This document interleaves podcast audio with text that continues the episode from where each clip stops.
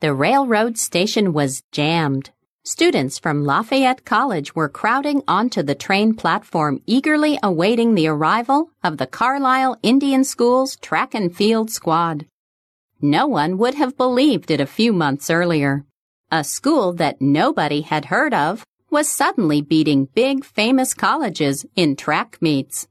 Surely these Carlisle athletes would come charging off the train, one after another, like a Marine battalion.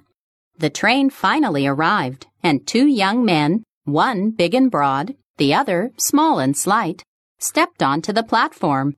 Where is the track team? A Lafayette student asked.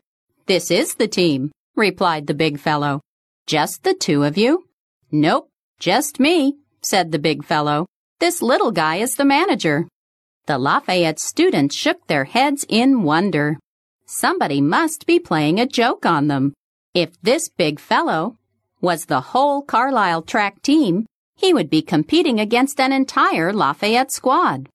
He did. He ran sprints, he ran hurdles, he ran distance races. He high jumped, he broad jumped, he threw the javelin and the shot. Finishing first in eight events, the big fellow beat the whole Lafayette team. The big fellow was Jim Thorpe, the greatest American athlete of modern times.